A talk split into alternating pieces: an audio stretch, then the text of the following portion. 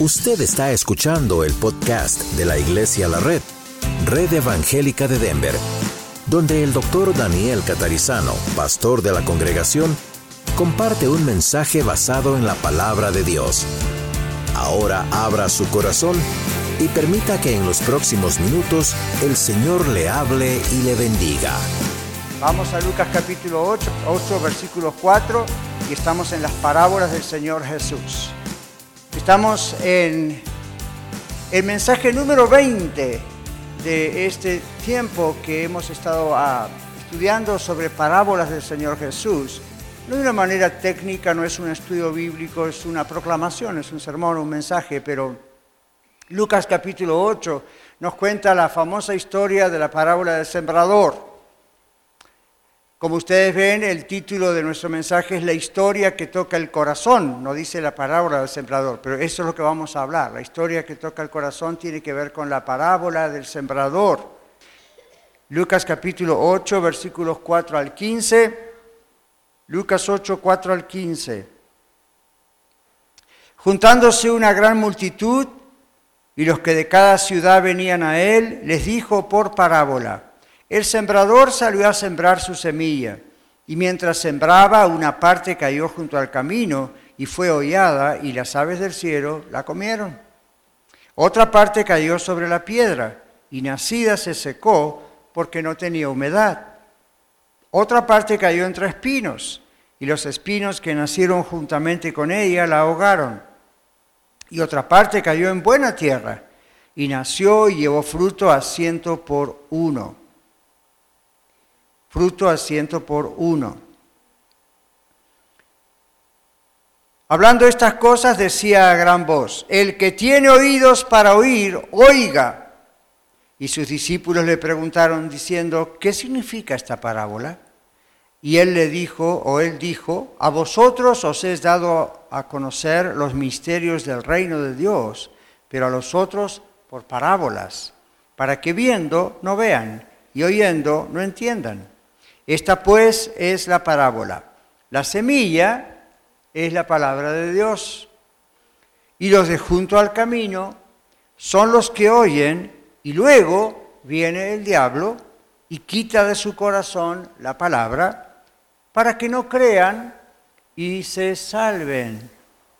Los de sobre la piedra son los que habiendo oído reciben la palabra con gozo pero estos no tienen raíces, creen por algún tiempo y en el tiempo de la prueba se apartan. La que cayó entre espinos, estos son los que oyen, pero yéndose son ahogados por los afanes y las riquezas y los placeres de la vida y no llevan fruto. Mas la que cayó en buena tierra, estos son los que con corazón bueno y recto retienen la palabra oída y dan fruto con perseverancia.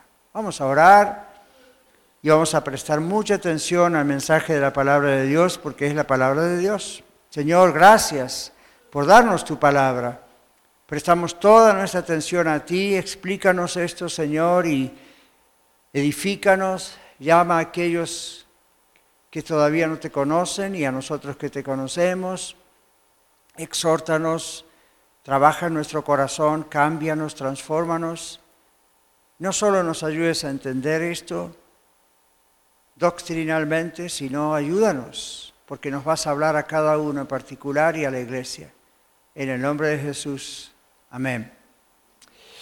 Bueno, la parábola del sembrador es una de las pocas parábolas que aparecen en los evangelios que incluye la explicación. Se dieron cuenta la segunda parte, después de mi pausa larga, empieza la explicación. El objetivo de esta parábola es bastante sencillo. El objetivo, el propósito es, en este caso, ilustrar las diversas respuestas que diferentes personas tienen al escuchar el mensaje. Hoy usted está escuchando un mensaje de la palabra de Dios de parte de un ser imperfecto como yo, pero la palabra es perfecta. Entonces usted está escuchando, un mensaje de la palabra de Dios, aquí o en los medios sociales. La Biblia dice, el que tiene oídos para oír, oiga. Dios quiere hablarle. No se distraiga, no se entretenga, no, no salga de este lugar, no le cambie el dial si está en radio. Escuche, porque no es casualidad que usted esté escuchando. Dios le va a hablar. Y por eso el Señor grita aquí, el que tiene oídos para oír, oiga. Entonces, el objetivo de esta parábola es ilustrar los diferentes corazones, las diferentes respuestas. Por eso hablamos en el título de la historia que toca el corazón. Y usted quizá como yo, uno lee eso que toca el corazón y puede pensar, bueno, a algunos le toca el corazón, a otros no. No, escuche lo que le voy a decir. La palabra de Dios siempre toca el corazón. La respuesta del corazón es diferente. La palabra de Dios, si no tocara el corazón, no tendría poder. La palabra de Dios tiene poder para tocar todo corazón, pero no todo corazón responde a la palabra de Dios. Entonces el Señor Jesucristo compara el Evangelio, el mensaje de las buenas nuevas, las buenas noticias de Dios, lo compara a una semilla. ¿Por qué una semilla? Porque una semilla tiene vida. Una semilla no es algo como este piano aquí, una semilla tiene vida. Entonces lo compara con algo que tiene vida. Dios el Espíritu Santo hace fructificar en el corazón del verdadero creyente esta semilla y entonces produce fruto. Es un fruto para vida eterna. Ahora, esto mis hermanos no ocurre si el mensaje predicado se trata de teorías humanas o se trata de historias acerca de revelaciones espirituales muy personales, ¿verdad? O si se trata de conferencias motivacionales. Nos pueden inspirar, nos pueden dar una pequeña ayuda, nos pueden hacer sentir mejor emocionalmente, pero no es un mensaje de la revelación de la palabra de Dios, por lo tanto no nos transforma. Solo la exposición del Evangelio es la semilla que da fruto para vida eterna. Solamente el mensaje de Dios puede hacer eso. Esta parábola que hemos leído juntos muestra la historia que toca el corazón. Por eso el Señor dice, el que tiene oídos para oír, oiga. ¿Sabe por qué? Porque es posible escuchar el mensaje con el oído y sin embargo nunca dejar que penetre el corazón. Por ejemplo, antes de comenzar el mensaje, yo sentí del Señor una exhortación a ustedes en cuanto a alabe al Señor, abra la boca aunque no conozca un canto de un himno, ¿verdad que sí? Todos me escucharon, porque aquí no hay ningún sordo hasta donde yo sé. No tenemos lenguaje con las señales, con las manos, porque no hay ningún... Hasta ahora Dios no envió ningún sordo. Ahora, ¿alguno de ustedes escuchó, recibió eso del Señor como realmente del Señor y va a cambiar? ¿Sí? Si antes no abría su boca y está ahí mirando, ahora va a abrir su boca y va a cambiar porque tuvo efecto el mensaje en su palabra. Algunos de ustedes, yo no sé quiénes, pero algunos de ustedes les pasó por arriba, como decimos. Es decir, escuchó porque su sentido auditivo trabaja bien, pero no dejó que eso penetrara su corazón. Quizá pensó, eh, es una ocurrencia del pastor catarizano, le molestará que yo no cante. Piense lo que quiera, pero recíbalo como palabra del Señor. Dios dice en su palabra que usted debe adorarle. Yo solo soy un mensajero y transmito el mensaje. Si usted lo quiere hacer, es porque su corazón es receptivo a Dios, no a Daniel. Receptivo a Dios y entonces eso va a producir un cambio. Otros de ustedes cada domingo van a estar acá con la boca cerrada. Y yo no voy a estar cada domingo diciéndole abra la boca, porque ese no es mi rol. El Espíritu de Dios tiene que tocar su corazón y usted tiene que recibir el Espíritu. Usted tiene que recibir ese Espíritu que ya está en usted, pero comprende lo que digo, ¿verdad? Tiene que abrir su corazón y decir, voy a actuar en base a lo que la palabra dice. Si no lo hace, yo no puedo hacer nada por usted, más que orar para que se arrepienta y no reciba las consecuencias horribles que vienen a un hijo desobediente. Entonces, en este caso, cuando el Señor habla esta parábola en público, Él explica justamente eso. Miren, hay por lo menos cuatro formas en que un ser humano responde a la palabra de Dios. Entonces, aquí dice, bueno, la exposición del Evangelio es la única forma en que produzca fruto dentro de la persona, es decir, que cambia a la persona, que la persona conozca a Cristo. Esta parábola muestra la historia que toca el corazón, porque es posible escuchar el mensaje con la oreja, con el oído, y no dejar que penetre nuestro corazón. Esta es la historia de ese primer corazón que el Señor describe.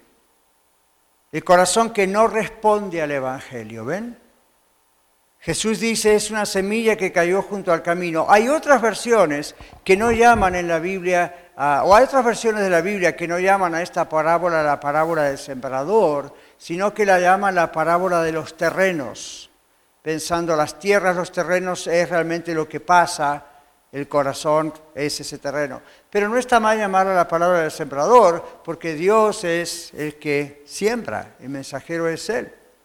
¿Okay? A través ahora de mí, en otro tiempo de otros, en el futuro, ¿ven? Pero es la palabra sembrada, pero depende de la receptividad del corazón que la palabra tenga efecto o no.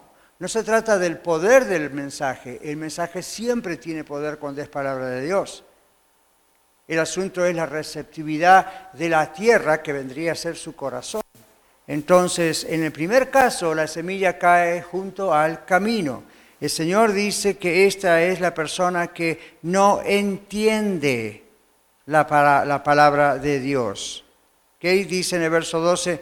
Junto al camino son los que oyen. En la otra versión, en el otro evangelio donde habla acerca de esto, habla de no entiende. Y no entiende no porque es torpe, ignorante o es tonto, simplemente bloquea su entendimiento.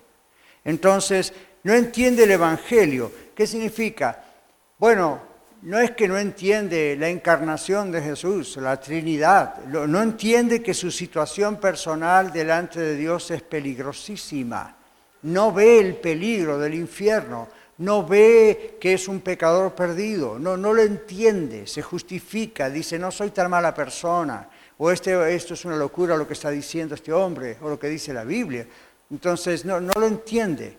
Entonces, ¿qué pasa? El mensaje de Dios le toca el corazón, pero la persona no lo recibe, no le importa. Por un tiempo breve posiblemente le entusiasmen las cosas de Dios o la iglesia, pero luego hay otras cosas que le interesan mucho más. Dice el Señor Jesús, el diablo, Satanás, el destructor, el mentiroso, viene a esa persona y quita de su mente, de sus oídos, la palabra para que no penetre y produzca salvación. Usted dice, ¿cuándo lo hace el Señor? ¿Cuándo lo hace el diablo? Lo puede estar haciendo en este mismo momento.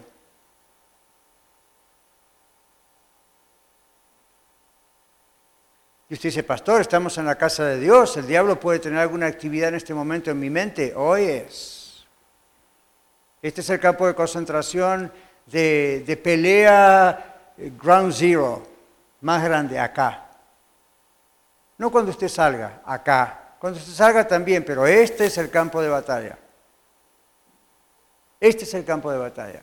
Usted escucha y en el momento de escuchar, la receptividad de usted al mensaje establece la actividad satánica en su mente o no. Y usted dice, pero Dios es todopoderoso, Dios es... Y no, sí, sí, sí, pero Dios no le obliga a usted a ser cristiano. Dios no le obliga a usted a ser de Él, Dios no le obliga a usted a ser salvo. Dios le dice en una orden, arrepiéntase y venga. Si no, ni le diría que se arrepienta, le dice arrepiéntase y venga a Él, venga a mí, dice el Señor. Pero usted puede llegar a rechazarlo. Y a lo mejor le gusta, le entusiasma, dice, bueno, la iglesia eh, no es perfecta, ninguna lo es, pero es sana y hay gente buena y prefiero estar ahí que estar quizá em, emborrachándome en algún lugar o en algún baile por ahí o en drogas o eh, quién sabe, solo y no saber dónde ir hoy. Bueno, mejor estoy en la iglesia, no es tan mala gente. Pero hasta ahí llega. Eso es todo lo que usted deja penetrar el mensaje, o tal vez, bueno, tiene sus amigos, o, viene a buscar una mujer, pobre de usted, o viene a buscar un hombre, pobre de usted, mujer, venga a buscar a Dios. Si Dios tiene a alguien para usted, bendito sea el Señor, pero que esa no sea su, su propósito. Entonces, el diablo viene a esta persona y quita aún lo poco que la persona está tratando de dejar penetrar del mensaje, el diablo se encarga de quitarlo. Y si no lo hace ahora, lo hace dentro de un rato. ¿Cómo? Ah, olvídate esto, hombre. La segunda es la historia que él toca corazón, el Señor, pero no tiene profundidad. Ahí está donde el mensaje de Dios toca el corazón, la persona se goza. Pero ella o él es tan emocional en su forma de ser, es tan superficial, que no llega a un arrepentimiento sincero y por lo tanto su corazón no es transformado. Me temo que este es uno de los mayores casos en general. Porque en algunas iglesias, por ejemplo, se practica el hacer repetir a una persona después de otro una frase para recibir a Cristo. A ver, repite después de mí. Padre, Padre, te pido perdón, te pido perdón. Confieso que soy pecador, confieso que soy pecador. Creo que Jesús es Dios, creo que Jesús es Dios. Pero no siempre el que repite llegó a una genuina convicción de pecado. Simplemente lo repite. Hay casos en donde es real, pero muchísimos casos es un momento emocional. Le pone una buena música, bajita, un buen himno, o el coro canta, o el grupo canta, o el solista canta, el predicador hace pasar al frente a la gente, la gente se emociona, pasa, repite después de mí. Ahora, yo he hecho eso por muchos años en muchos lugares del mundo donde Dios me enviaba a predicar. Literalmente. Usted dice, pastor, entonces usted pecó. No creo porque yo sé que de en todos esos algunos de verdad vinieron a Cristo. No lo puedo negar. ¿Por qué? Porque hubo fruto. Siguieron adelante, crecieron, se fortalecieron. Y tal vez usted es uno de ellos o una de ellas. Pero al mismo tiempo sé que un buen número de ellos les emocionó el momento, ¿verdad?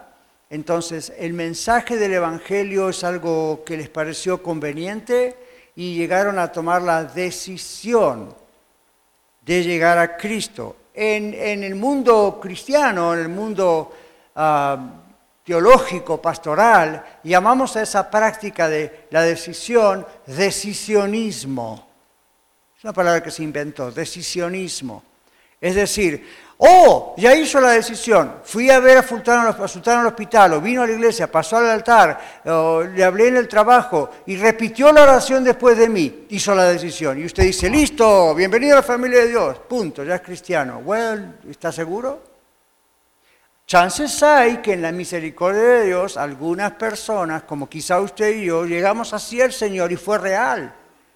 Y sabemos que fue real porque Él transformó nuestra vida y aquí estamos todavía después de tanto tiempo, pero chances más grandes hay que la persona no siguió adelante. No hubo nunca una verdadera entrega, salvación. No ocurrió. Fue un decisionismo, fue la práctica de tomar una decisión en público, pero hasta ahí llegó. No está mal, pero hasta ahí llegó. Ven, es un peligro. Si bien es cierto que Dios ha hecho posible que la salvación sea solo por creer en Cristo y no por conocer toda la historia del cristianismo, toda ah, la teología, si bien es cierto que se salva la persona que cree de verdad en Cristo, tiene que haber una genuina convicción de pecado, tiene que haber el entendimiento necesario para saber que uno es pecador, el profundo deseo de ser salvo creyendo en quién es el Señor Jesucristo y en su poder para salvar. Creyendo en la cruz, creyendo en la resurrección. Pero cuando uno cree que Jesús realmente murió en una cruz y que resucitó, inmediatamente viene la convicción de lo que uno es y por qué necesita ser salvo y por qué Jesús murió en la cruz y resucitó para salvarnos. Cuando el mensaje toca el corazón, pero a nivel emocional nada más, a nivel de los sentimientos nada más. Esto no refleja un problema en el mensaje en sí, sino en el receptor, es decir, en la persona que quiere un evangelio de conveniencia personal en vez de salvación eterna. Esto también refleja un problema en el predicador o en la iglesia que predica de esa manera, porque no ha confrontado al pecador con la palabra de Dios. Quiero que escuche y apunte esto. Dios toca el corazón hiriéndolo primero para luego poderlo sanar.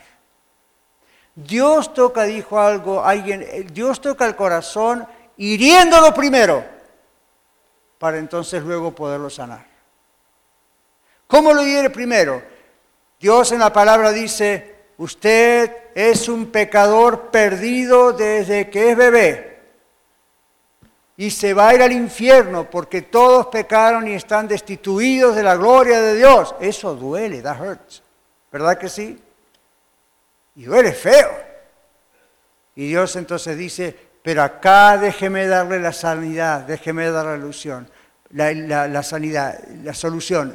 Dios muestra su amor para con nosotros en que siendo aún pecadores, Cristo murió por nosotros. ¿Lo quiere?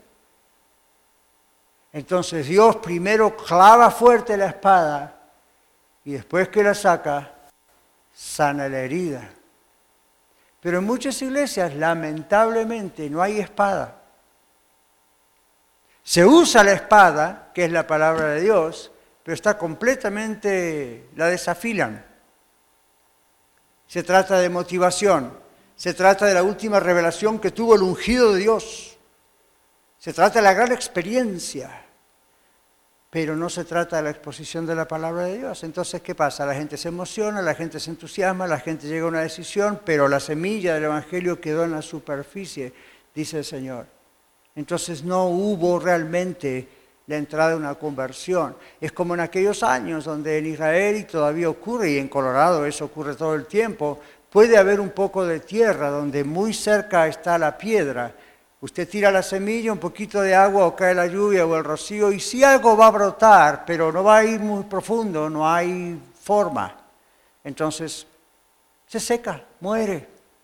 Cuando el mensaje toca el corazón solamente a nivel superficial, el problema no es el mensaje, puede ser el mensajero, la exposición mala de la palabra o la motivación nada más, pero usualmente la persona misma quiere un evangelio de sentimientos, de emociones, hágame sentir bien, conveniencia, en vez de dejar que Dios hiere y rompa el corazón para entonces poderlo sanar. Cuando usted va a consejería, el consejero, el pastor, la consejera, a veces le va a decir cosas que le van a doler, ¿verdad que sí? Muchas veces yo he tenido que decirle a personas cosas bien dicho, con mucho respeto, con gentileza. La verdad en amor, ¿escuchó eso alguna vez? ¿No? Está en la Biblia, lo usamos como lema en la radio la red. Pero la verdad en amor, la verdad a veces duele. Nunca, nunca escuche a aquellos que dicen la verdad nunca ofende. Eso es mentira, la verdad ofende. No a propósito para ofender, sino que ofende porque nos hace ver la realidad. Es como un espejo que se nos pone enfrente y tenemos un tremendo tumor en la frente. ¿Y quién quiere ver eso? Pero si no se ve eso, ¿de qué sanidad estamos hablando? ¿De sanidad de qué? ¿Salvación de qué? Si Dios no confronta con su mensaje al pecador, ¿para qué queremos un Salvador? ¿Salvador de qué? ¿De qué nos va a salvar? ¿Comprende? Entonces, cuando el mensaje de Dios se predica, si usted es esa persona cuyo corazón es tocado como hoy por Dios, pero la respuesta suya es, no me gusta esto, pastor, esto es demasiado fuerte. Yo quería buscar una religión que me conveniera, que, que, que bueno, si tengo tiempo el fin de semana, ahí me dedico un poco a Dios. Entonces, bueno, es exactamente como el Señor dice, ¿verdad? El mensaje no, no va más de ahí. Deuteronomio, capítulo 32, versículo 39. Deuteronomio 32, 39. El Señor allí nos dice lo siguiente en su palabra, ved ahora que yo, yo soy, y no hay dioses conmigo, yo hago morir y yo hago vivir yo hiero y yo sano. ¿Escuchó lo que dijimos recién? Dice Dios, yo hiero, yo produzco la herida, la convicción de pecado, pero yo sano, dice el Señor. Y no hay quien pueda librar de mi mano. Así que usted está escuchando hoy dice, eh, sí, muy bien, muy bien. Dios lo va a perseguir. En el sentido de que no hay, mire lo que el Señor dice, Dios va a insistir. Ahora, Él va a herir, pero para sanar. En un sentido es como el cirujano, ¿verdad? Uno va a cirugía y a nadie le gusta la cirugía. Y menos aquí, ¿verdad? No sé en los países que nos estén escuchando, viendo, pero uh, you know, aquí uno tiene que firmar un release form.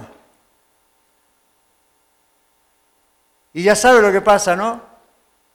Yo me acuerdo cuando, cuando me, eh, me rompí el tobillo. A mí jamás me rompí el tobillo, eso le pasa a cualquier deportista, yo me caí de un escalón. Y hay que firmar un release form. ¿Ya tiene el testamento hecho? Si para el corazón lo resucitamos o no lo resucitamos. ¿Y a quién le va a dejar sus dos zapatos que tiene como bienes? ¿Y qué va a hacer? Y uno dice, güey, ven, doctor cirujano, ¿quién se murió la última vez porque le arreglaron el tobillo? Bueno, la ley tiene que, ok, fine. Entonces, ¿a quién le gusta? Pero, ¿por qué digo esto? Porque el cirujano o la cirujana, cuando hace el trabajo, primero tiene que abrir la piel. ¿Right? Y tiene que abrir la piel y sale sangre. Mucha sangre. El cirujano dice, del pie sale mucha sangre. Oh, gracias. Gracias por su ánimo. Y acuérdese de firmar aquí el release form. Si se muere, ¿qué hacemos? ¿Le resucitamos o no resucitamos? Pero tiene que abrir la piel, tiene que trabajar, eso duele. Por eso nos ponen una maravillosa cosa, un gran invento. Se llama la anestesia. Años atrás, muchos años atrás, no había anestesia. Y yo me acuerdo que estudiando he visto dibujos de cómo, eh, dibujos porque no había fotografía, dibujos de cómo hacían para las cirugías. Ataban a un paciente con cinturones y cadenas en la mesa de operación porque no había anestesia. Y la idea no era que lo ataban para que el paciente no se escapara, la idea es que lo ataban para que el paciente no matara al doctor. It hurts, duele. Este es el bisturí de Dios. Pero no hay anestesia. No hay anestesia. Pero hay sanidad. Que ningún cirujano, ni psicólogo, ni consejero, ni psiquiatra humano le puede dar. Pero Dios no lo va a atar a la cama. Esa es la diferencia. O usted se resiste o usted no se resiste. El tercer caso es el corazón que es tocado por la palabra de Dios, pero ama más al mundo. El Señor dice, el afán de este mundo compite con el mensaje de Dios, en otras palabras, compite con el mensaje de Dios. Está escuchando hoy el mensaje de Dios y al mismo tiempo está esperando. Es que yo esta tarde juegan los broncos. Yo sé que hoy no, no le estoy dando ninguna noticia mala que no quiera escuchar. Simplemente eso ocurre. Aquí en Colorado, le digo a los que nos ven en YouTube y escuchan en radio de otros países, en, Colorado, especialmente en Denver y en Colorado Springs, cuando juegan los broncos, se vacían las iglesias. Shame on us. No pasa aquí en la red, pero mm, a veces hay un deep. ¿Por qué digo qué vergüenza? Dice, bueno, pastor, pero juega una vez al año. Ni siquiera a veces juega en el horario de servicio de esta o de otras iglesias. Pero que es como que el evento del año para algunos. Entonces uno dice, ¿dónde está ubicado su amor? Y no estamos hablando del fanatismo, estamos diciendo, pero ¿dónde está ubicado su amor? En, en una época de la tecnología donde usted hasta puede ver el partido más tarde. No tendrá la emoción de estar en el estadio, tampoco va a tener el gasto de estar en el estadio. y el costo de esperar semejante tráfico, ¿verdad? Entonces uno dice, bueno, no se trata de ser legalistas, no se trata de ser fanáticos, pero sí se trata de ser honestos delante del Señor. Entonces, en esta tercera cosa, aquí, en 1 Juan 2, 15 al 17, la palabra de Dios dice, no améis al mundo, ni las cosas que están en el mundo. Si alguno ama al mundo, el amor del Padre no está en él. Entonces no nos juzgue si decimos, dudamos que usted sea de Cristo. Acá la Biblia dice, si usted ama más al mundo, constantemente es así, ya es crónico lo suyo, no conoce a Cristo. El amor del Padre no está en él. Dice verso 16, porque todo lo que hay en el mundo, los deseos de la carne, los deseos de los ojos, la vanagloria de la vida, no provienen del Padre, sino del mundo. Y el mundo pasa, y sus deseos. Pero el que hace la voluntad de Dios permanece para siempre. Entonces, el tercer caso es el corazón que es tocado por el mensaje de Dios, pero el afán del mundo compite con el mensaje de Dios y gana.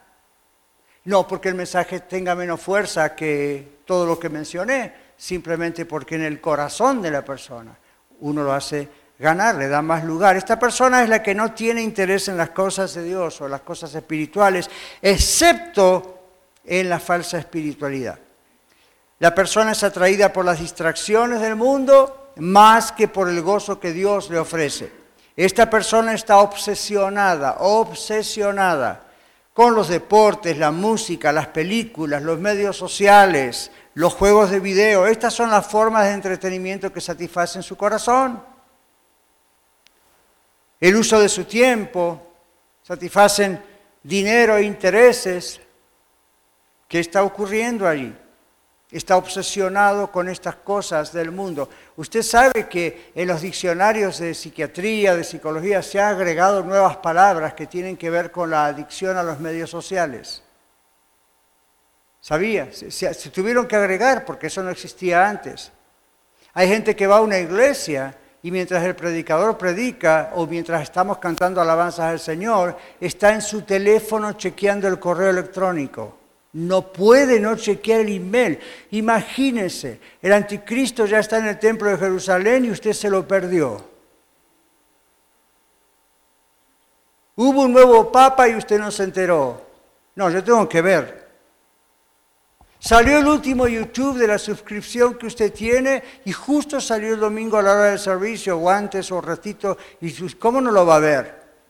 ¿No se da cuenta que se va a ofender esa organización de 30 millones de dólares? Porque usted no lo vio. Ahora, ve lo ridículo. Estoy llegando a lo que se usa en comunicaciones, el sarcasmo ridículo, para hacerle notar lo ridículos que somos hoy. Es, ridículo, nos manejan estos medios, nos manejan estas cosas, pero porque nosotros queremos. Usted dice, la culpa es del dueño de... La culpa es suya, porque nadie le obliga. La culpa es mía, nadie me obliga, pero ya es una adicción.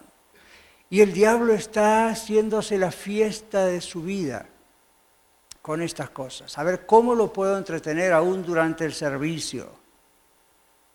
A ver, ¿qué puedo hacer para que el mensaje no penetre su corazón? Porque el diablo es el primer creyente. No quiere decir que salvo, pero es el primer creyente en el mensaje. ¿Sabe por qué? Si el diablo no fuese creyente en el mensaje, no batallaría contra el mensaje. No lucharía contra el mensaje pero lucha contra el mensaje porque ese enemigo, Satanás, sabe que en cuanto usted deje penetrar el mensaje de Cristo a su corazón, usted va a ser salvo. Y él no quiere eso. Si él no creyese que el mensaje del Evangelio de Cristo salva, ¿para qué va a perder su tiempo y sus recursos? Entonces, como el creyente sabe y entonces ah, va a hacer todo lo que pueda para que usted no venga a Cristo. ¿Cómo lo hace? Distracciones. Es la forma más fácil el día de hoy en este siglo. Estas cosas satisfacen su corazón, le mantienen lejos de ponerse a pensar en su propia situación presente y futura, eterna. Esta también es la persona usualmente obsesionada por el dinero, por los bienes materiales, por la carrera, por el trabajo, aun si sabe que no va a llegar a ser rico, pero bueno, le obsesiona ese asunto.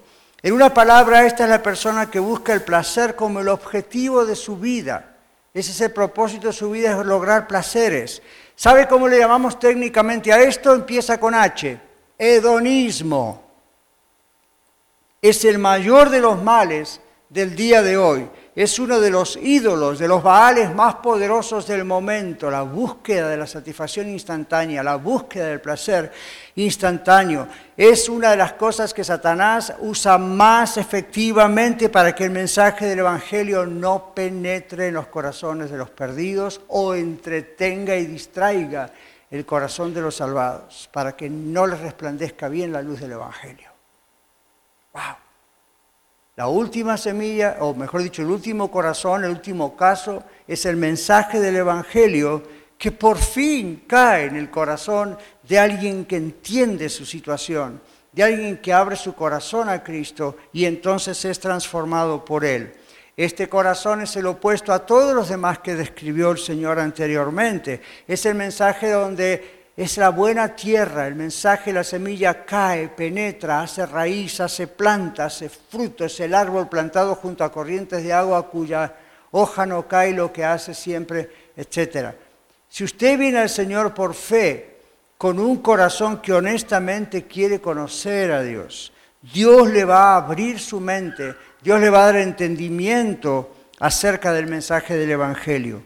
Cuando usted reconoce que es pecador y lo confiesa al Señor, sí, yo soy pecador, mi querido amigo, amiga, usted ha llegado al momento decisivo para que Dios le perdone y le limpie todos sus pecados en la sangre de su Hijo Jesucristo, que la derramó en la cruz del Calvario dos mil años atrás. ¡Wow! Así que en conclusión, la semilla del mensaje toca el corazón y es siempre el mismo mensaje, pero la actitud del corazón de las personas que escuchan es diferente, son diferentes actitudes.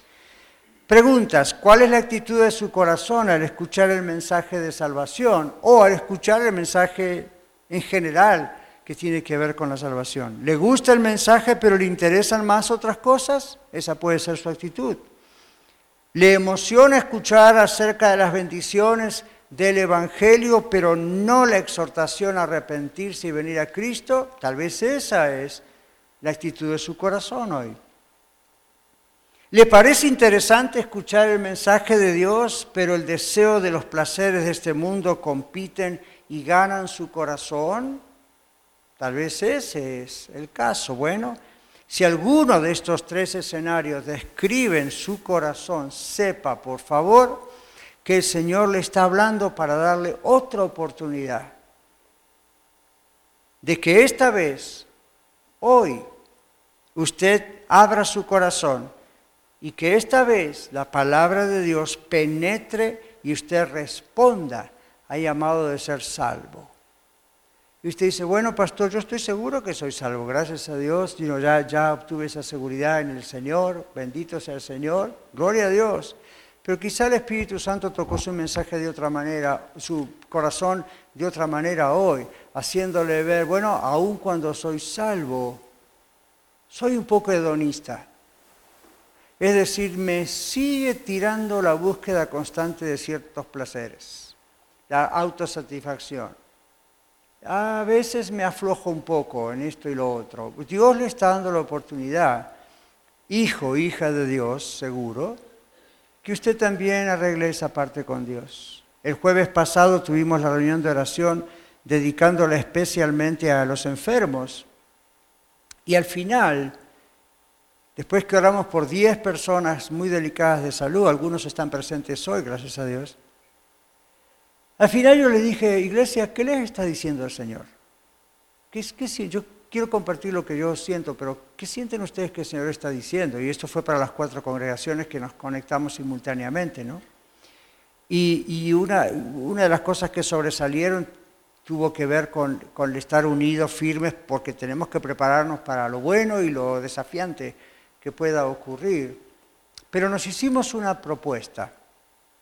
Nada, nada legalista, nada demandante. Pero yo les dije, yo les propongo que de aquí al jueves, es decir, del jueves pasado al siguiente, no usemos los medios sociales. No tenía nada que ver con la oración por los enfermos, ¿verdad? Pero vino a terminar con el asunto de qué nos está diciendo el Señor. Y nos dábamos cuenta de las distracciones diarias que tenemos. Y entonces no podemos entender muy bien qué es lo que el Señor nos dice con tanta gente enferma, con un nuevo edificio, con, todos los milagros que están ocurriendo y como que no despertamos a darle gloria a Dios por eso. ¿Qué nos está diciendo el Señor? Y llegamos a ese acuerdo. Ok, vamos a tratar de no andar con los medios sociales esta semana. hasta el jueves, a ver qué pasa. A ver si eso nos ayuda a estar más concentrados en el Señor. Yo lo estoy haciendo. Hay cosas que son indispensables, tengo que chequear el correo electrónico, tengo cuatro o cinco diferentes direcciones con el tema de la iglesia, el ministerio, pero rápido. Yo lo que estoy diciéndoles es esto, hijo, hija de Dios, cristiano como decimos desde la Biblia. Cuidado, porque el enemigo no ha terminado con usted. Si bien ya no puede arrebatarle la salvación, si bien ya no puede quitarlo completamente del camino si usted de verdad del Señor, Pregúntele al Señor, ¿qué me está entreteniendo? ¿Qué está aflojando mi fe? ¿Qué está haciéndome que aunque yo soy ese cuarto corazón, ese cuarto terreno, que fui receptivo y soy salvo, de pronto me encuentro con que estoy haciendo esto y aquello y lo otro, y eso no es de un hijo de Dios? ¿Qué está pasando? Bueno, déselo al Señor hoy. Entrégueselo al Señor hoy. Vamos a orar. Si usted que está aquí o escuchando en radio o en YouTube viéndonos no conoce al Señor Jesucristo, Él aún no es su Salvador, deje que la semilla del Evangelio que acaba de tocar su corazón ahora profundamente entre a lo más íntimo de su ser. Arrepiéntase, pide a Dios perdón de todo corazón, pida y clame al Señor misericordia, que la sangre de Cristo le limpie a usted de todo pecado y le salve y Dios le haga un hijo suyo, una hija suya. Si usted ya es un hijo de Dios, usted lo sabe, Señor, me estás convenciendo, hay cosas que tienen que cambiar en mi vida, perdóname y me propongo salir adelante con tus fuerzas que el mensaje que ha penetrado en mi corazón, tal vez años atrás, o días o meses atrás, siga echando raíces. No permitas que ponga ninguna traba y siga esto echando raíces. Señor, hemos expuesto tu palabra confiando en que tú has usado a este mensajero, pero por sobre todas las cosas has usado tu palabra en boca de este mensajero. Rogamos, Señor, que tú ahora des fruto y nos hagas dar fruto. Espíritu Santo, Dios, en nuestro corazón, da fruto en el nombre de Jesús. Rompe los pedazos de piedra que puedan haber todavía y no dejan que las raíces trabajen y quieran desarrollarse. Señor, quizás problemas matrimoniales, quizás problemas sexuales, de dinero, mentales, pornografía, prostitución, alcoholismo, drogas, entretenimiento, constante hedonismo, placer, diversiones, tantas cosas que en el mundo de hoy nos distraen. Señor, pero hoy en serio, de verdad, perdónanos y danos fuerzas para poder controlar estas cosas y que nuestra pasión siempre seas tú. Y para aquellos, Señor, que aún no te conocen, ten misericordia y gracias por haber tenido misericordia porque les he dado este mensaje a ellos también, para que vean que tal vez sus corazones todavía no han abierto toda su intensidad para recibir la semilla de tu palabra que los ha tocado hoy. Tócalos, Señor, ayúdales, Señor, y permite que ellos te puedan recibir. Oramos en el nombre de Jesús porque queremos estar totalmente, en totalidad entregados a ti, no un pedacito, no una parte, no a nuestra emoción, no a nuestro intelecto, todo nuestro ser. Oramos en el nombre de Jesús. Amén. Muchas gracias por escuchar el mensaje de hoy. Si tiene alguna pregunta en cuanto a su relación personal con el Señor Jesucristo o está buscando unirse a la familia de la Iglesia La Red, por favor no duden en contactarse con nosotros.